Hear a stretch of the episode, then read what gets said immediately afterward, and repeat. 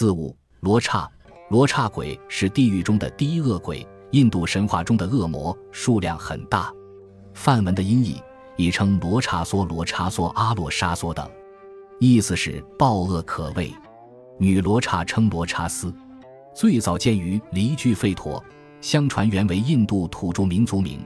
雅利安人征服印度后，污蔑罗刹族人凶恶可怕，于是罗刹成为恶人的代名词。使罗刹演变为恶鬼，罗刹由部族民众演变为恶鬼以后，其形象也变得凶恶可怕。据《离句吠陀》，罗刹常作种种形象，如犬形、秃鹫形及其他种种鸟形，又可变为兄弟、妻子、丈夫等形，穷凶极恶，残害人命。有的罗刹以人肉、马肉、牛乳等为食，后被佛教吸收。但其恶鬼本性未变，仍为恶鬼。慧林《一切经音译》卷二十五：罗刹此云恶鬼也，食人血肉，或飞空，或地形，皆即可畏也。罗刹还分为男女，男罗刹为黑身、朱发、绿眼、鬼模鬼样；女罗刹又叫罗刹女，模样却是绝色美人。清代蒲松龄《聊斋志异》中的罗刹海市。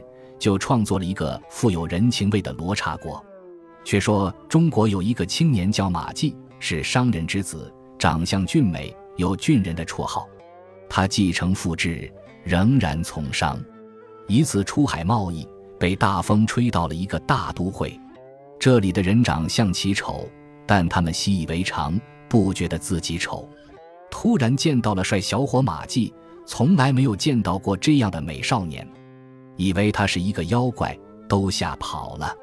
马季起初见到这般模样凶恶的丑类，非常害怕。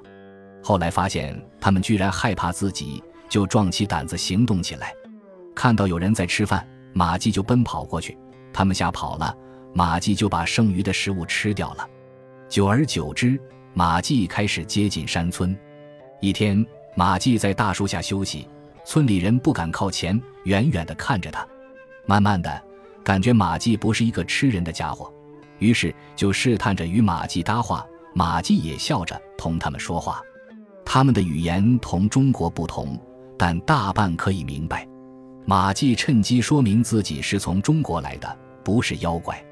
村里人大喜，就告诉别处的人说客人不是吃人的妖怪。但是模样奇丑的人还是不敢靠前。只是口鼻长相与马季类似的人才敢靠前说话。他们捧来酒浆同马季共饮，一来二去，马季同他们混熟了，就问道：“这是什么国家？”他们答道：“是大罗沙国，都城在北方，离此三十里。”第二天，马季跟随村人来到了大罗沙国的都城。都城的城墙由黑石造成，楼阁近百尺。楼顶覆盖的不是瓦片，而是红石。从残砖上看，其实红石就是由红色的沙子凝结而成。此时正逢大海退潮，朝廷有大官出来。村人指着说：“这位是宰相。”一看，这个人一双耳朵长在后背上，鼻子有三个空洞，睫毛像门帘一样盖在眼睛上。后来又看到了大夫等官，模样怪异，然而。职位愈低，模样愈好。观看了一会儿，马季就回来了。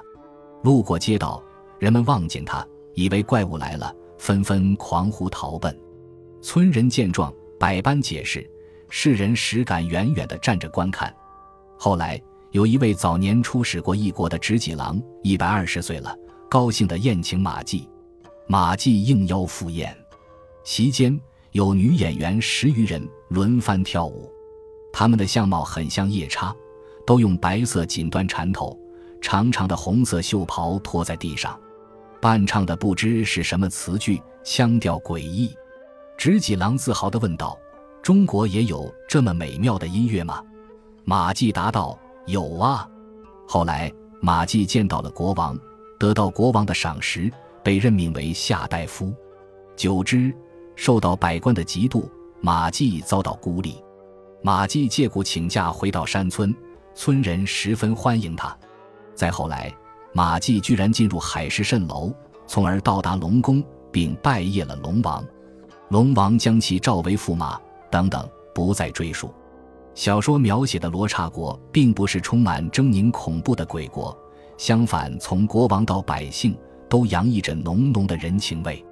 也许蒲松龄在人间没有看到多少人性的东西，就将自己的希望寄托在空想里了。